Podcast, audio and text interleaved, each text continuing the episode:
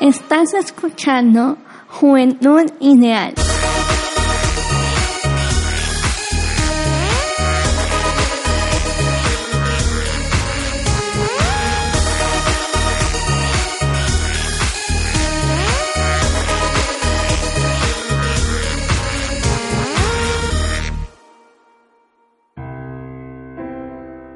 Amelie tiene de repente la extraña sensación de estar en total armonía consigo misma. En ese instante, todo es perfecto.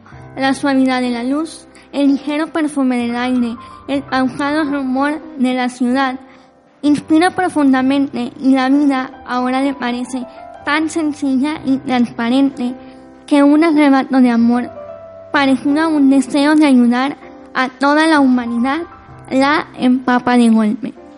Esta es la historia de Amelie. Amelie es una chica común y corriente, dedicada a ser camarera.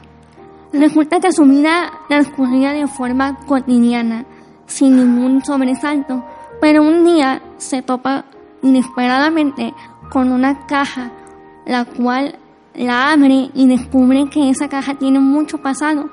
En ese momento en su corazón comenzó a hacer un cosquilleo de encontrar al dueño de esa caja. Ella emprende una búsqueda de semanas tratando de encontrar a esa persona. Y no por el hecho de curiosidad de saber quién era, sino más por el hecho de ayudarlo. Porque ella estaba segura de que esa caja contenía muchísimo pasado y ella quería ayudar a que ese pasado estuviera en el presente. Es ahí cuando ella va tomando conciencia de lo que genera para ella ayudar a las demás personas. Son actos tan pequeños, pero tan significativos en la vida de los demás que quizás no, no, se dieron cuenta en su momento de cómo fue la forma que Amelie pudo ayudar a sus vidas.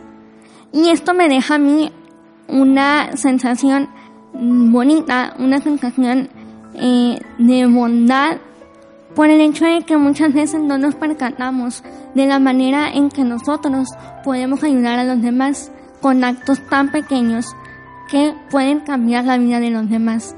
Es ahí cuando debemos de tomar conciencia para que así nosotros como seres humanos podamos estar a la expectativa de las necesidades de las personas que nos rodean.